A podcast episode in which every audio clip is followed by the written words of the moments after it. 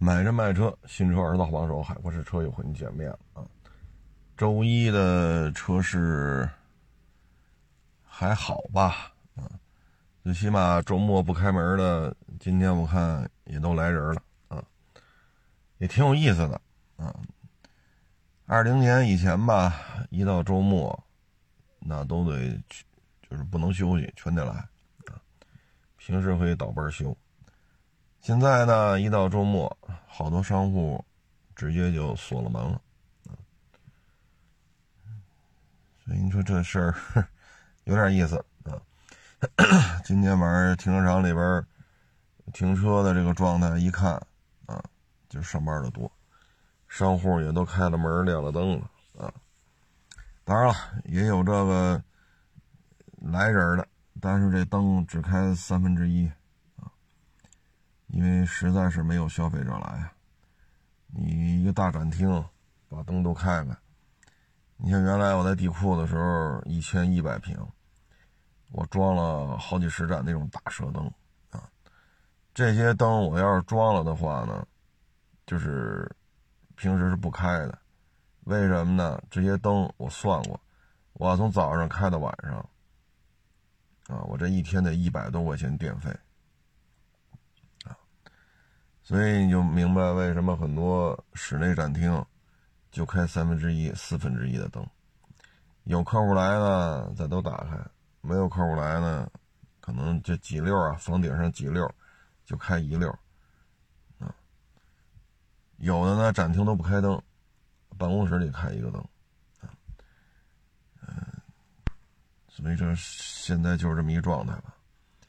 这两天呢，车圈的热闹啊。就体现在一个电动汽车降价，然后这个很多消费者去闹，这事儿我也觉得挺有意思啊。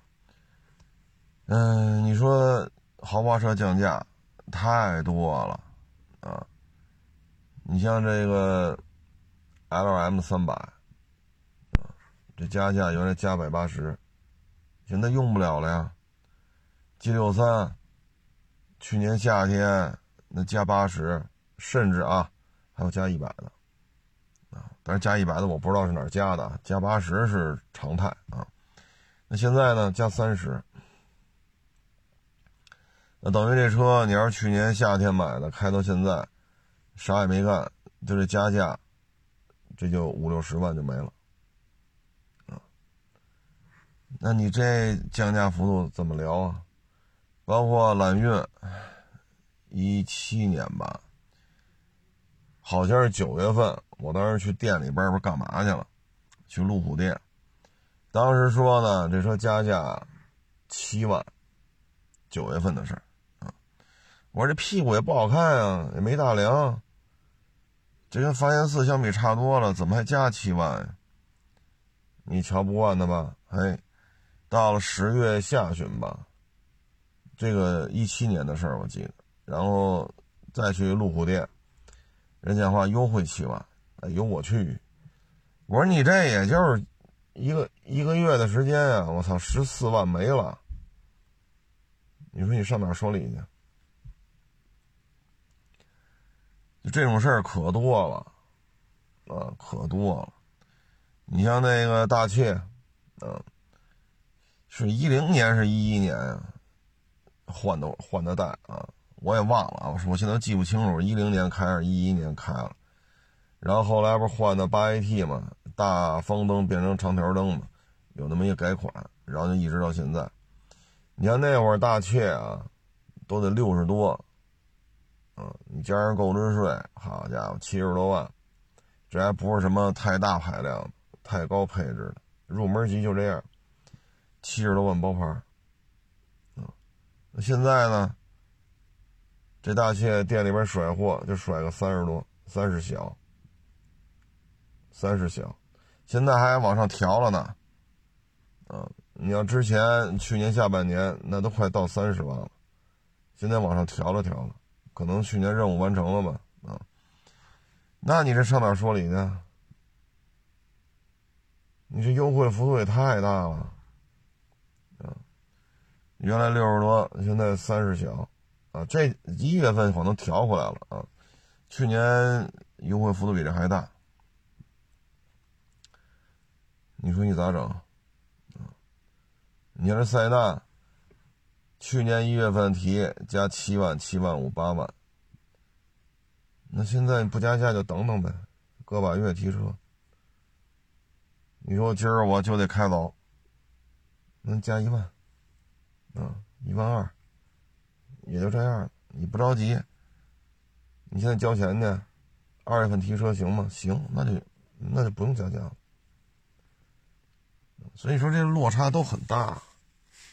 啊，落差都很大，所以你说你这个，咱也不知道为什么闹啊。可能啊，就是我这么一一分析啊，就一开始啊，我也不知道这个中国媒体啊是怎么定义的，就这个玩意儿就成豪华车了啊，这个。早期的那个进口的是吧，百八十万的那个，啊，你说那钣金也不咋地呀，内装也相当的糙，啊，那内装，因为接触过一些当年七八十、八九十啊这种价位，你说这车这内装工艺，哎呦，这和同年份的啊，帕萨特呀、雅阁啊。这个大君越呀，就是它这个内装跟这些二十来万的车相比，也没好到哪儿去啊。就这内装跟同时代的 S 七、A 八没有可比性啊，所以怎么就成豪华车了呢？啊，可能媒体当中要么是按价格算的吧，啊，说卖个百八十、一百个。它就应该是豪华车，可能按照价格来的，然后这帽子就扣上了，啊，很多销量排行，什么豪华，什么中大型轿车，豪华什么 SUV，都把它算那堆儿去了。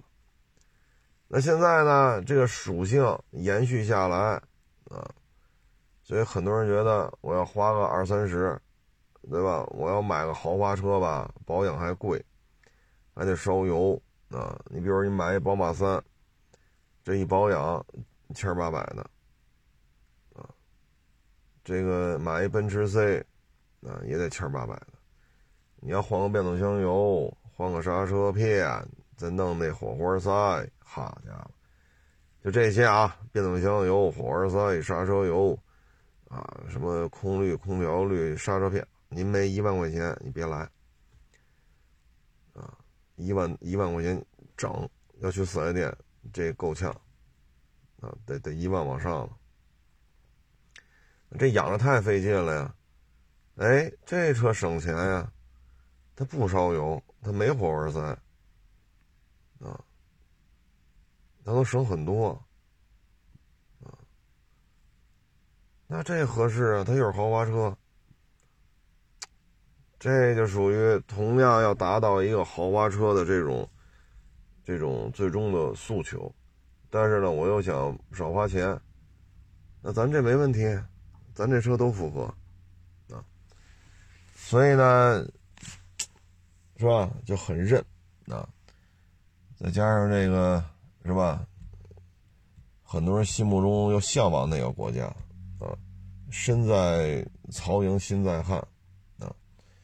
所以就这么几方面原因吧，啊，呃，就成这样了，啊，那在这个过程当中呢，他的这种降价呢，可以说就是真的是富豪啊，可以说对这个降不降价没有什么啊，没有什么波动啊。你说奔驰大 G，你去年夏天还。哎，不能说去年夏天了，说错了，我我把它当当二二年了，就二一年的时候啊，说错了啊，我把它当二二年了啊，现在是二三年啊，就二一年的时候啊，加个百八十的，啊，去年就已经加四十了，现在加三十，那这加价幅度就下了四四十万五十万，那您这车不得调两三万块钱吗？那您说，两三万这金额大，还是四五十万的金额大？那人家也没有来闹来，所以这事儿吧，说什么好呢？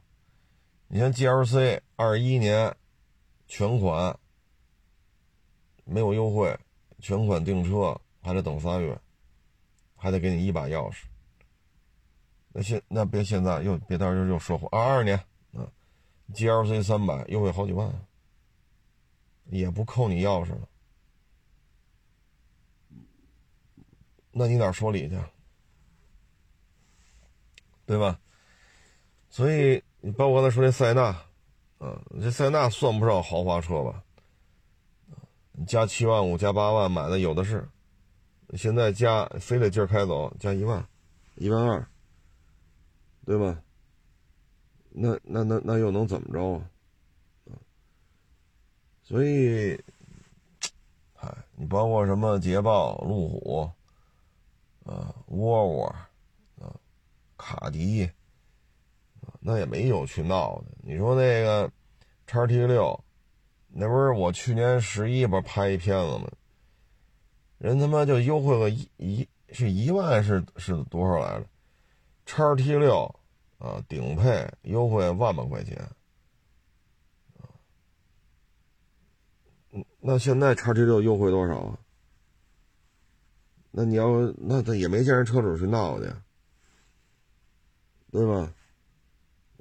但是现在这个我觉得，哎，没法弄，经济承受能力啊不一样，嗯，所以才会出现这种。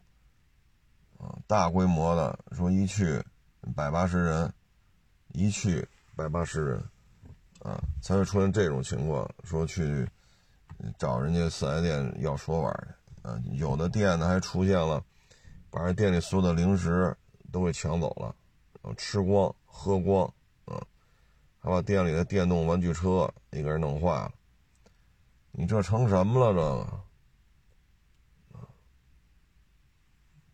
所以这个，哼，哎，只能说呀，这个所谓的豪华品牌，是因为当时价格比较高，当时电动汽车呢应该属于一个萌动状态，啊，大规模商业化，然后批量进口，那是属于一个萌动状态，所以既然卖这价钱嘛，那就说它是豪华车呗，啊，那现在呢，这个车。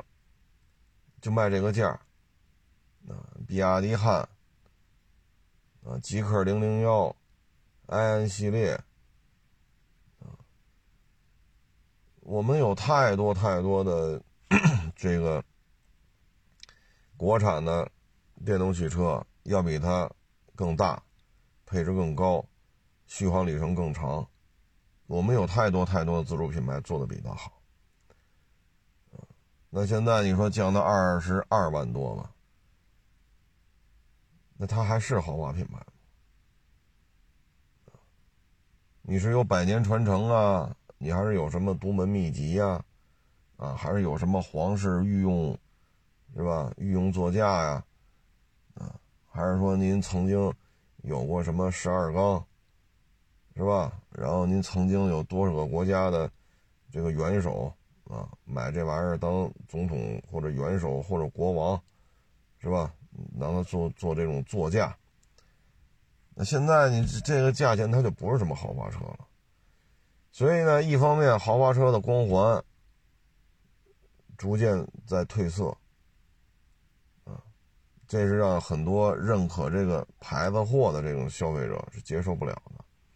再一个呢，就是。他这个销售策略吧，也是有些问题。十二月底呢，拼了命的催客户提车。你有事儿都不行，我给你送家去。你有事儿没关系，你告诉我地址，我给你送家去，给你家里人。你这不是逼着人家提车吗？好，十二月底说三十号、三十一号提了车了，您现在又补贴又降价，一月一号四千加六千，然后这又降这么多，就开这么一礼拜的时间，啊，或者都没开一礼拜，人家出差还没回来呢。好家伙，这车三四万块，三三万块钱吧，啊，三万块钱总是有了。人家这种做法也确实讨人嫌，啊，所以几方面原因吧。第一，曾经想以最低的持有成本就拥有一个豪华车，这个让他接受不了，因为降的已经很便宜了，这是跟豪华实在是。再一个呢，就是有些消费者呢就认可这个车，但是你逼着人家十二月三十号去提车，三十一号去提车，没人家里没有人能能去提，没事给你送家去。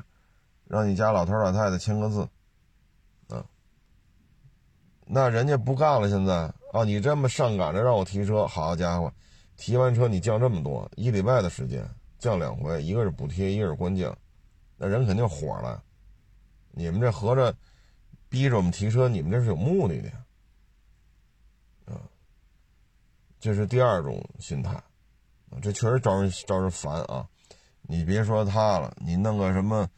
大众啊，路虎啊，啊，什么丰田，你要这么干，人家买家也得也得回来骂大街了，啊，所以这个就这么闹吧，实际上对于品牌价值呢是一个严重的伤害，啊，第一呢，就从一个第三者的角度看，就会觉得这个品牌的消费群体怎么会是这样，啊，吃光。喝光，啊，就差抢光了，啊，你这个品牌的消费群体怎么把事儿干成这样了？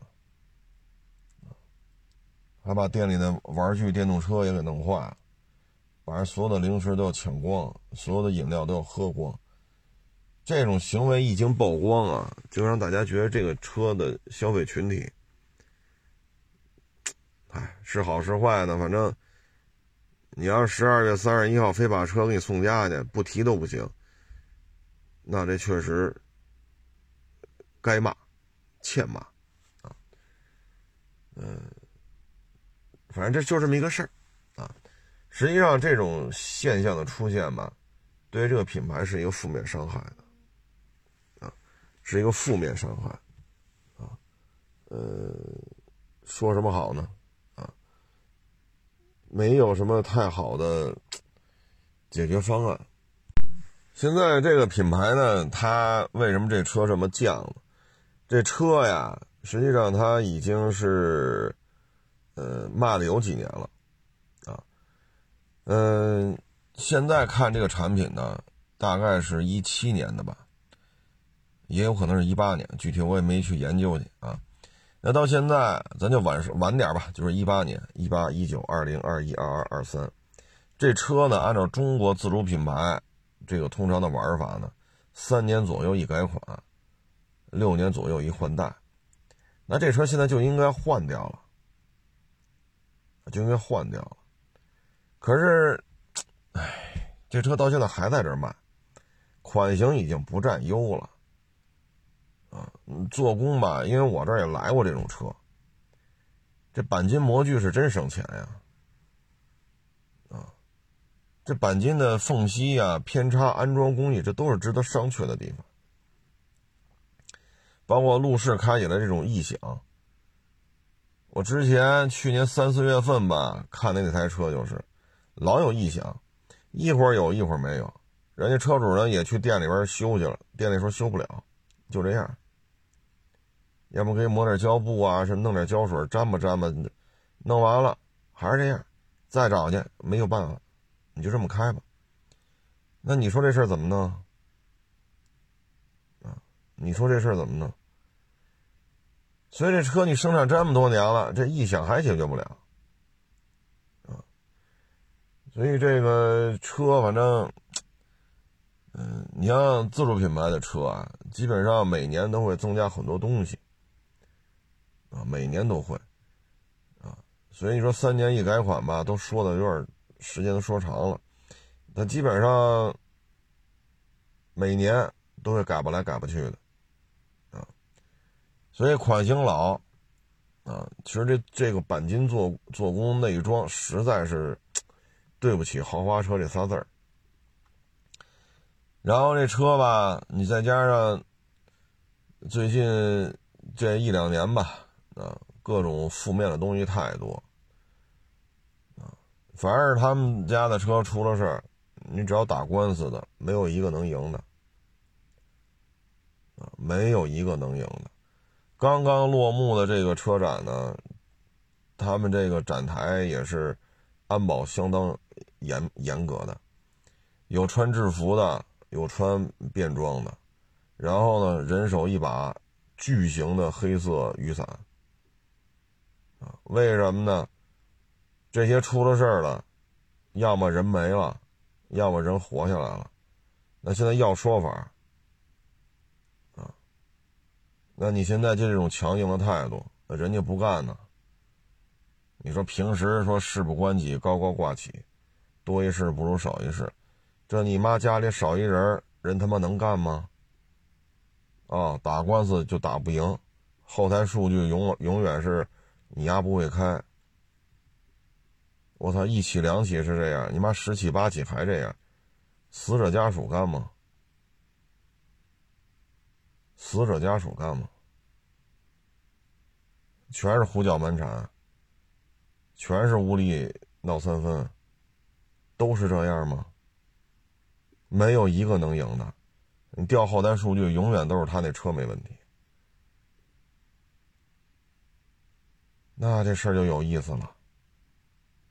包括之前咱们某省啊，反正一直在闹的那个省，隔着一个海峡啊，你看那个著名那个艺人，那他妈还是一职业车手，不照样失控吗？那这回你怎么不去说人家不会开啊？那这回不原因了，职业车手开也他妈这样，那你说是谁的问题？全是人的问题，跟人车一点关系没有。那你这么聊，那那为什么你安保做这么严密？为什么呀？你不还是怕人来闹来吗？嗯，你说闹他妈弄就拘留这个那。人家里死一人，人要说法，拘留拘留人不怕了，因为死人了，而且有些事情不是拘留能解决的。你越这么弄，这种仇结的越深，所以你这些负面东西太多，负面东西太多，咱们不是说。说以按闹分配，按嗓门大去定夺谁谁是真理的这个拥有者啊，或者真理站在谁那边，但是你也不能一刀切吧？所有出事的都是人的问题，跟车一点关系没有。那这事儿可就绝绝对了啊！你就这么闹吧，反正现在这车呢，我个人感觉啊，他在换代之前。还会有一些促销的，啊，实际上今年吧，也是几方面因素吧，股价暴跌，啊，跌的不是一点半点啊，说降十个点，降二十个点，可不是，啊，反正今年啊，因为这个补贴没有了，所以很多都在涨，只有它在降，而降完之后呢，又是这种。社会的舆论啊，所谓的舆情啊，那舆情控制呢，显然他们也不太会，动不动就是中国消费者需要教育，中国消费者需要学习，需要培训啊，要么就是告这个告那个啊，谁说的不好就告谁，哪怕他妈的开着车的人都死了，也是他妈死了那个人的事儿。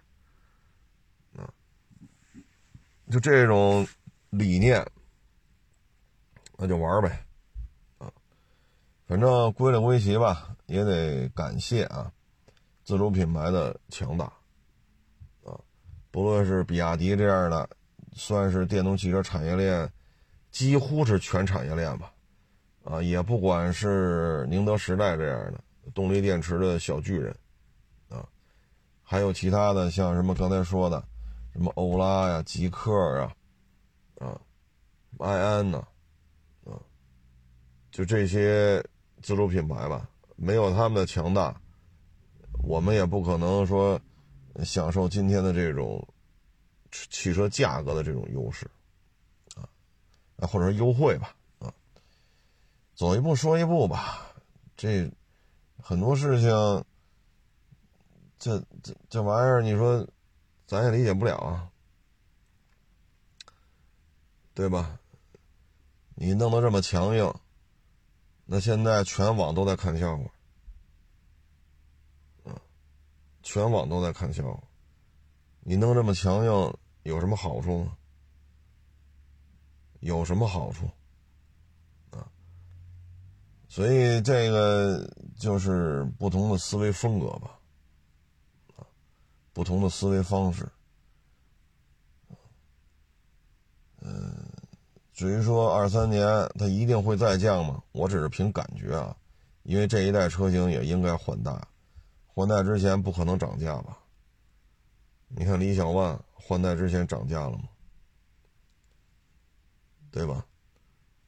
你像那雷克萨斯 R 叉，去年夏天都降成什么样了？好家伙，都没法看了。那它怎么不涨价呢？走一步说一步吧。啊，你认可这个品牌呢，你就得着。有些人呢，是因为这是一低持有成本的豪华车去买的；有些人呢，可能认可那个国家。啊，身在曹营心在汉。还有的人呢，就觉得这造型好看，啊，买了之后觉得这颜值啊、大屏啊，他觉得适合自己啊。从现在呢，就这个车而言吧，你说现在降这么便宜了，啊，降这么便宜，我觉得以它这个品牌知名度，以它这续航里程，啊，降这个价位，值得一买吗？反正二手车市场上这台车知名度很高，暂时呢，反正大家对于收这个品牌的车已经是敬而远之了，啊，因为收的话都怕它再降，因为已经有很多同行因为收这个车都闭店了，就不说挣钱不挣钱了啊，就已经闭店了，啊，但是你要说从买呢，那肯定没问题，啊，你买我觉得 OK。啊，续航五百多，啊，呃，这空间反正家里用也没问题，啊，二十二十二万多，那有什么问题啊？轴距都快两米九了，对吧？五百多的续航里程，啊，你买是没有问题，啊，买是没有问题。这这咱不是说号召大家去抵制它，那倒不至于。旧车说车嘛，是不是？那你要这车，他现在就卖这价钱，那我觉得这个挺好啊，对吧？这这没有什么不可以的呀。你包括当时港里那批三点零八 AT 的进口劲畅，你说长得难看是，长得确实他妈挺别扭，但是那车它最后就甩到二十五，甚至于还有二十四的，那甩到二十五、二十四，三点零。自然吸气 V 六，八 AT 带后锁带大梁带低四超选四驱三排七座原装进口，我操，那我觉得二十四五它就值啊，呀长得难看难看难看吧，值啊，对吗？二十四五你能买个啥？这他妈是六缸的，是不是超选四驱加后锁，行啊，没毛病啊。所以呢，就是现在说你要说能买不能买，我觉得 OK，没有问题，啊，保有量也很大，二手车的价格呢，那肯定有稳定的时候，譬如说这车停产了，那他们他就不降价了，没了这车，那它价格就稳定了呀，那你就相对而言你就踏踏实实开就完了。但你说我现在买了，你说行啊，春天想买一个，呀他们又降了，那你别找我维权了啊。这这这我可担不起这责任，咱只是说就现在这个价格，五百多的续航里程，将近两米九的轴距，就这么一个，就算是三厢车吧，啊，我觉得行，可以。所以具体值不值得，您自己拿主意啊，多说无益，各位自行判断吧，啊，毕竟现在以这个价位嘛，啊。我觉着知名度在这儿，啊，但是再降价，我觉得就别去闹了啊！你要说十二月三十一号非把家送，非把车送家里，家里说自己出差了都不在车，没事儿，你让你家老头老太太签个字就行。好，这还没回去呢，出差没结束呢，又补贴吧，又降价吧，里外里三万多块钱没了，那这事够操蛋的，丫他妈就该骂，欠骂啊。其他的去闹的我就理解不了了。你像这样去闹的，我觉得是得要个说法，对不对？我人都不在这城市，我是交完钱了，我提不了车呀，我出差了呀。你他妈免费给我夜里夜里五点六点七点，你给我送家去，非让老头老太太签字，然后我我还没回去呢，就降三万多，连补贴带关降，那找丫的去，这我绝对支持啊。像这种情况呢，我觉得支，其他的我也不太清楚是咋回事啊。说完这个呢，再说说摩托车，啊，越南这跟咱们是算是邻国啊，也差不多一亿人吧，啊，大量的年轻人，气候没有什么寒冬的感觉啊，因为那边气温都都就接近于赤道了嘛，它气温比较高，骑摩托车比较方便。你看越南铃木宣布啊，官方促销。降价到什么程度啊？就那二五零，咱们这边不都二五零双缸吗？豪爵铃木弄出来的，他那边二五零都是单缸的，油冷，二五零单缸油冷，然后呢幺五零，啊二五零幺五零，这些车官方降价降多少？最高的打五折，最高的打五折，啊。二五零油冷四气门单缸，各位一听单缸可能就垃圾，那你也看你干嘛使啊？你不就是个通勤车吗？啊，单缸双缸其实哪个便宜买哪个呗。现在这单缸油冷四气门二十六点五马力，折人民币一万六，一万六一万七的样子啊，大概一万六七吧。就是一街车啊，跨跨骑式挂档的啊，这就相当超值了。你看国产的这个二五零，比如说那个雅马哈那叫什么飞智，这叫什么来着？那车都做不到这价钱，那车才二十马力吧，人这二十六点五马力，这马力数可差的挺大一块的。对吧？然后那车才卖一万六七，它也分高低配啊，大概折成人民币大约就是一万六七，啊，雅马哈这个是叫飞智吧？我这也也我也怕说错了啊。那这车现在就这价格就高了，这车价格就高了，啊，所以这里边吧，怎么说呢？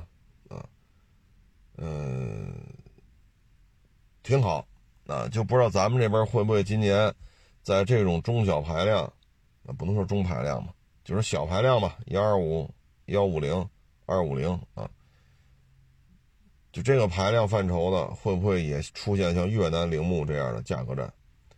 咔嚓一刀五折，剩下有六折、有七折的，啊，如果要这么降价的话呢，其实消费者合适。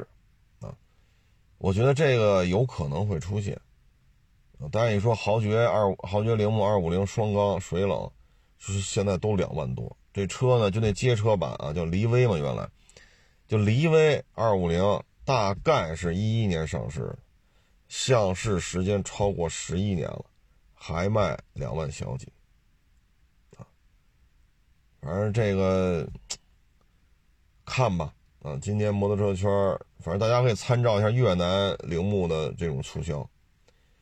啊，如果说一个二五零油冷四气门，二十六点五马力，大概是一百五六十公斤吧，车重。这车并不重啊，然后二十六点五马力，那这动力就是重量和功率之比，这可以啊，这车完全完全没问题啊！你看咱的 D L 二五零，一百加上三厢的话，加上护杠，二百公斤了，二百公斤多了，对吧？那人家街车版本的，人才一百五六十公斤。那你说，对吧？这马力也不低，二十六点五匹，十几升的大油箱，啊，所以就期待吧，啊，看这是啥情况，啊，嗯，反正看吧，就是电动汽车啊，就像刚才说那个，我说现在二十来万，五百多的续航，将近两米九的轴距，要说从这个角度来讲，买值不值？我觉得可以，但是呢，它还会再降价，再降价的概率比较高，啊，那再降价怎么办？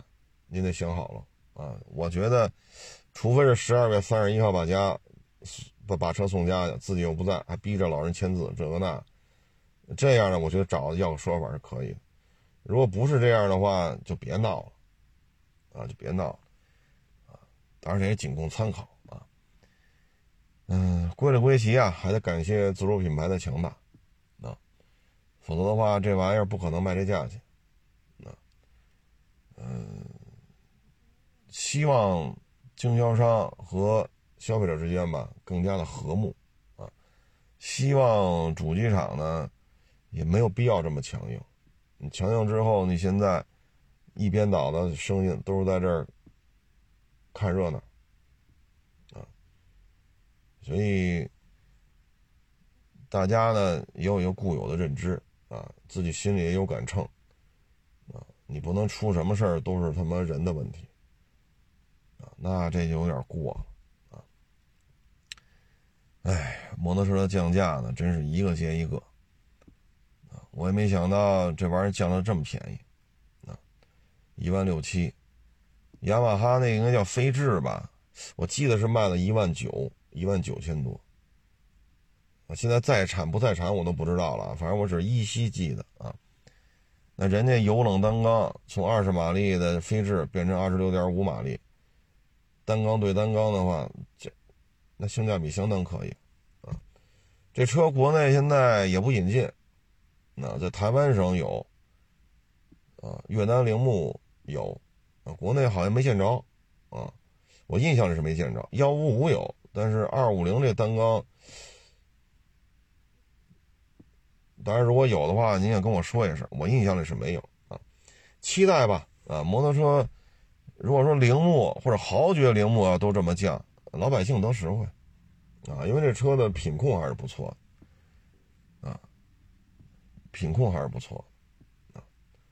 行了，不多聊了啊，周一也挺忙的啊，嗓子都说哑了。谢谢大家支持，谢谢捧场啊！欢迎关注新浪微博“海阔试车手”。